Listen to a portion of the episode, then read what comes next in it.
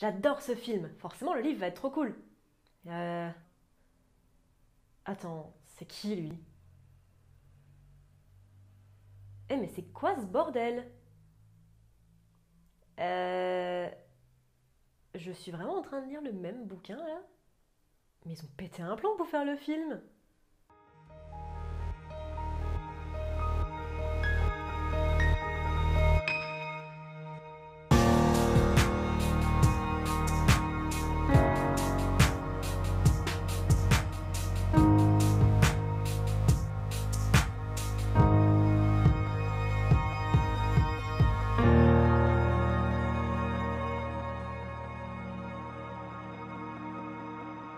tous, je suis Noémie, bienvenue dans Horizon Universe.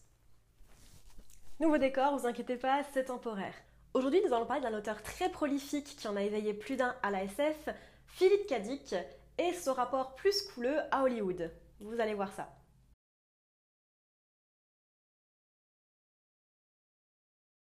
Philippe Kindred Dick est né le 16 décembre 1928 à Chicago et est décédé le 2 mars 1982 à l'âge de seulement 53 ans. Il était un écrivain américain qui a été reconnu comme étant un des auteurs qui a le plus marqué le genre de la SF. Il était extrêmement prolifique, ayant publié plus de 44 romans et de 120 nouvelles au cours de sa vie. Déjà, je voudrais revenir sur un parti pris que je vois pas mal, et qui est que Dick est un mauvais écrivain qui n'a pas vraiment de style.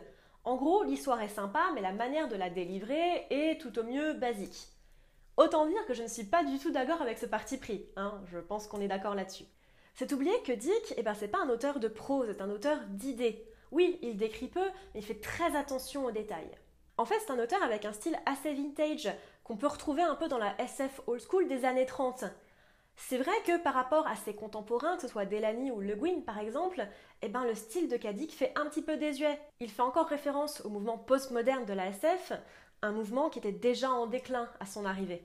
En fait, Dick se foutait un petit peu de la beauté de ses phrases, et ça, bah, beaucoup de critiques n'arrivent pas à le comprendre. Ses histoires sont efficaces, directes, parfois sèches et un petit peu rudes, mais elles n'en restent pas moins hyper agréables à lire. En fait, ça ressemble plutôt à une histoire orale qu'écrite. C'est pas forcément le style de tout le monde, ça c'est clair, mais ça a le mérite d'exister. Bon, mettons tout ça de côté et plongeons-nous dans ce qui fait vraiment une histoire de Dick. Déjà, les personnages. Le personnage principal est en règle générale un monsieur tout le monde qui est détesté de plus ou moins toute sa famille, hein, sa femme, ses collègues, son patron, euh, qui n'a vraiment aucune chance d'ascension sociale et qui est plus ou moins un raté. Mais le personnage dickien, la figure dickienne par excellence, c'est la femme manipulatrice. On la reconnaît très souvent à ses cheveux noirs et au fait que, bah, malgré le fait que ce soit une grosse teigne, le personnage principal en tombe toujours éperdument amoureux. Ensuite, nous avons la figure paternelle et une figure castatrice et oppressive. Elle peut être représentée soit par un personnage, un gouvernement, une société ou une entreprise. C'est un petit peu au choix. Ça, c'est les basiques.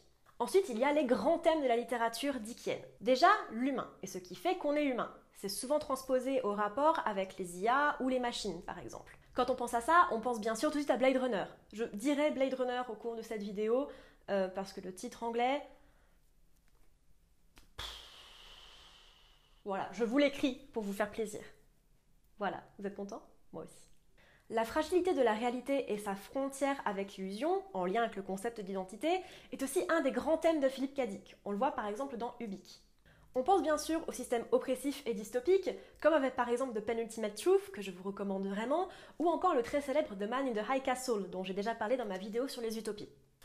Et bien sûr, Scanner Darkly évidemment. Bon, on a nos héros, nos personnages, nos thèmes et on a nos livres.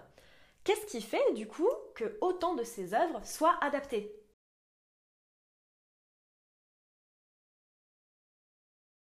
Parce que oui, on parle quand même de 13 films et de quelques séries.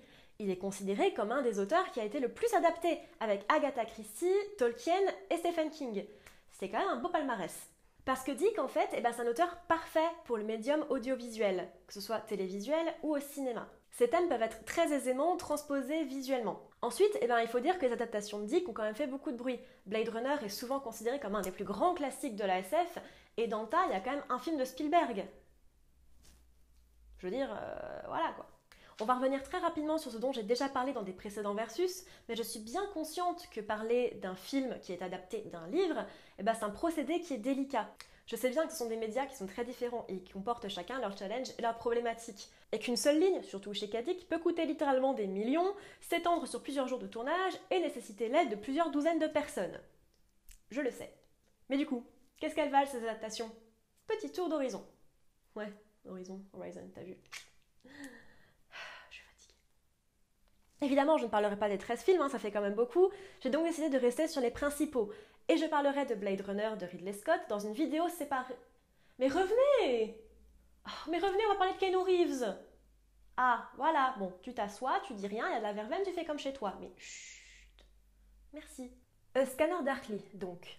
Quand j'ai lu le livre pour la première fois, je n'avais aucune idée qu'un film avait été fait, et j'avais été assez surprise de l'apprendre lorsque je me suis renseignée dessus à la suite de ma lecture. Pour moi, c'est vraiment un des livres de Dick qui me paraissait le moins adaptable, notamment pour les scramble suits, des sortes de combinaisons qui permettent de brouiller sa propre image aux autres, mais aussi en raison du scénario. Fred est un policier des stupes, infiltré dans un milieu de toxicomanes pour enquêter sur la substance M, qui rend les personnes accros complètement déphasées de la réalité et altère leur identité jusqu'à les rendre amorphes. Il se fait passer pour Bob Arctor et consomme lui aussi cette drogue. Mais les supérieurs de Fred lui demandent de surveiller Bob, et donc eh ben, d'enquêter sur lui-même. Web, le livre est un sacré bordel, parfois plus proche du noir ou du psychédélique que de la SF, mais qui illustre parfaitement la descente en enfer d'un homme qui perd le contrôle. Et honnêtement, bah, ça reste une très bonne adaptation, très fidèle au livre. Certaines scènes semblent directement prises du livre, et les acteurs, Keanu Reeves, Robert Downey Jr., Woody Harrelson et Winona Ryder, collent très bien à leur rôle.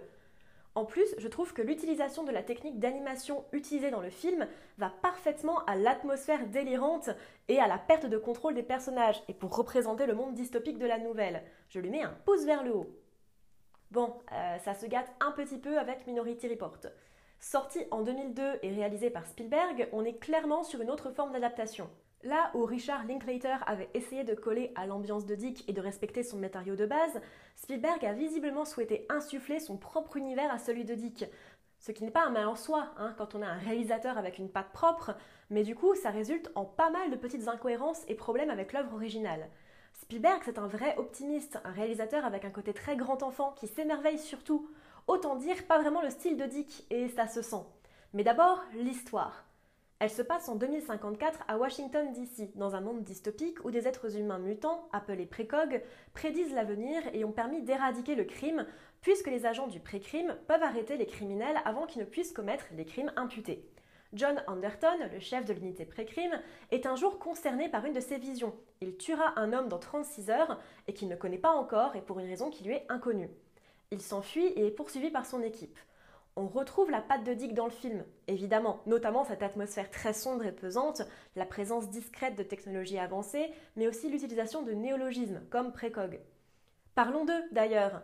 C'est là, selon moi, que la marque de Spielberg est la plus présente.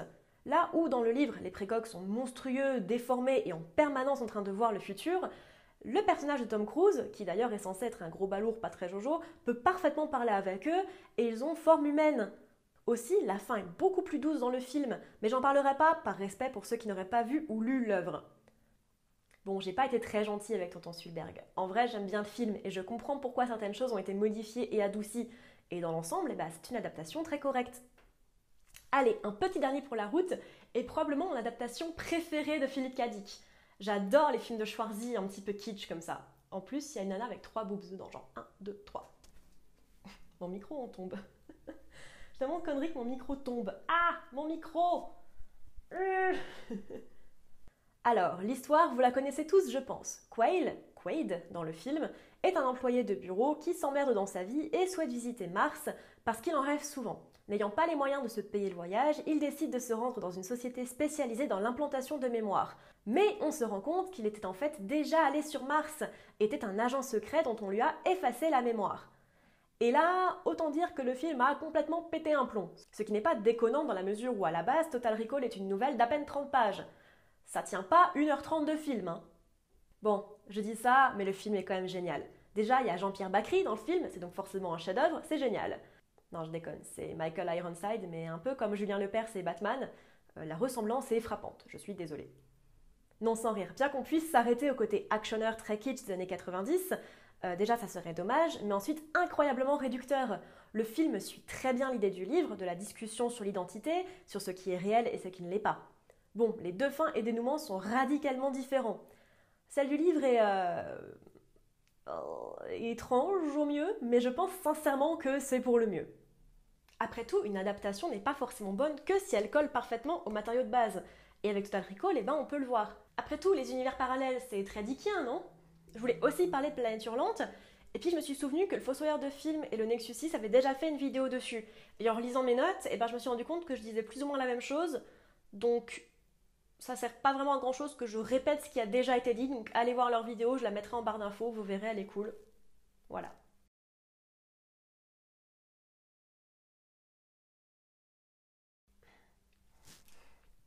Il est quand même difficile de dire que Philippe Cadic c'est la poule aux odeurs d'Hollywood, comme certains le prétendent. Je veux dire, il y a énormément d'auteurs qui ont été beaucoup plus adaptés que lui, comme Michael Crichton ou Ian Fleming par exemple. Pourquoi alors a-t-on autant l'impression qu'il est le prince d'Hollywood et la personne vers lequel les réalisateurs et les scénaristes se tournent? Bah déjà parce qu'il a été adapté, c'est vrai, un nombre assez incroyable de fois, mais aussi pour la trace qu'il a laissée au cinéma. Je veux dire, son nom est quand même devenu un adjectif. On parle de film dickien de nos jours. De nombreux films sont inspirés de ses écrits, et pas des moindres. On peut parler par exemple de Matrix, Inception ou même le Truman Show. Dick, c'est un homme imparfait, tourmenté, qui s'est un peu perdu dans ses écrits et dans ses addictions. C'est un écrivain hyperactif, un rêveur, presque un visionnaire.